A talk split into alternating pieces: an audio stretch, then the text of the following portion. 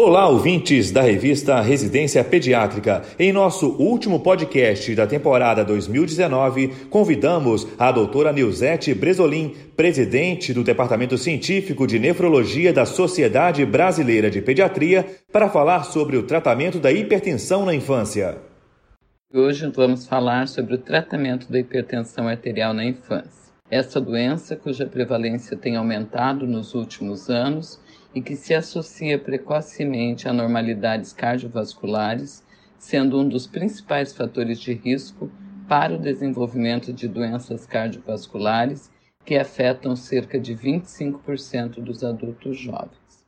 O tratamento, portanto, deve considerar a gravidade da mesma e também sua etiologia, e objetivar atingir níveis tensionais que reduzam o risco de lesão de órgãos-alvo.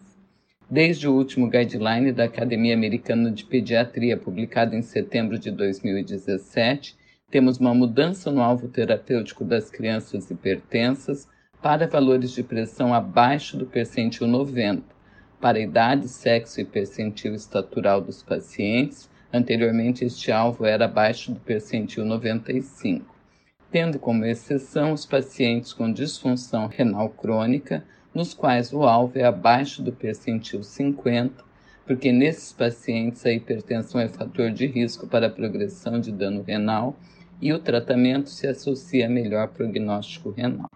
O tratamento incluirá em todas as crianças hipertensas a terapia não farmacológica, isto é, a redução de peso nos obesos, o estímulo à ingesta rica em frutas e verduras frescas e redução da ingesta de sal, carboidratos e gordurosos, além de redução de, do sedentarismo e estímulo à realização de exercícios ao ar livre. A terapia farmacológica, por sua vez, será indicada para os pacientes que se mantêm hipertensos apesar das medidas não farmacológicas, para aqueles com hipertensão sintomática e ou lesão de órgão-alvo, para os pacientes com hipertensão em estágio 2, sem fator de risco claramente modificado, e para aqueles com disfunção renal crônica e ou diabetes mellitus.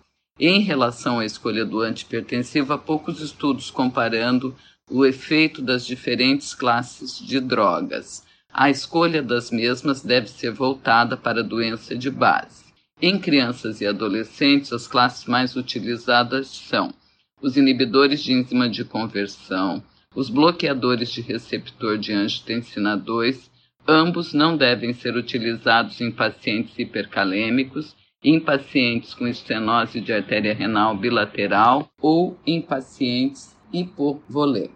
Em adolescentes graves também não, nem em risco de engravidar, porque eles podem levar a malformações e óbito fetal.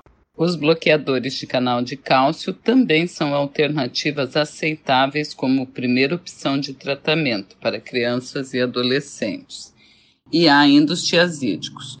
Em relação aos tiazídicos, deve-se observar que os mesmos não devem ser utilizados em atletas hipertensos e obesos.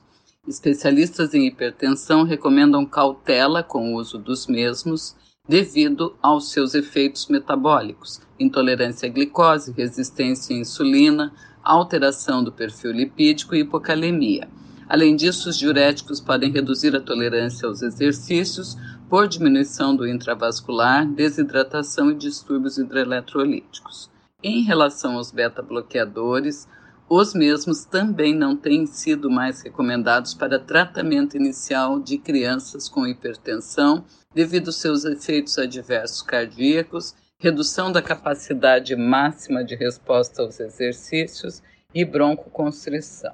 Em adolescentes grávidas ou em risco de gravidez, que conforme já dissemos não devem receber inibidores de enzima de conversão e ou bloqueadores de recepção receptor de angiotensina 2, as opções incluem os bloqueadores de canal de cálcio ou os beta-bloqueadores quando apropriado.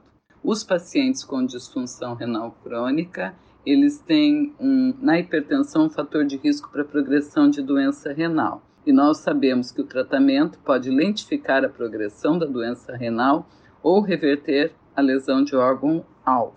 E neste caso, também, conforme dissemos anteriormente, o alvo terapêutico é atingir níveis tensionais inferiores ao percentil 50.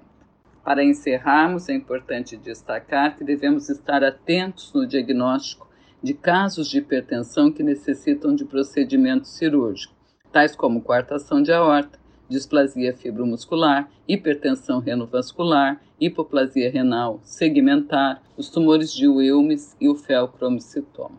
Em todos os pacientes, a necessidade de controles clínicos regulares e avaliação de lesão de órgãos-alvo através de ecocardiografia, análise de fundo de olho, dosagem de creatinina e controles de microalbuminúria e proteinúria regulares.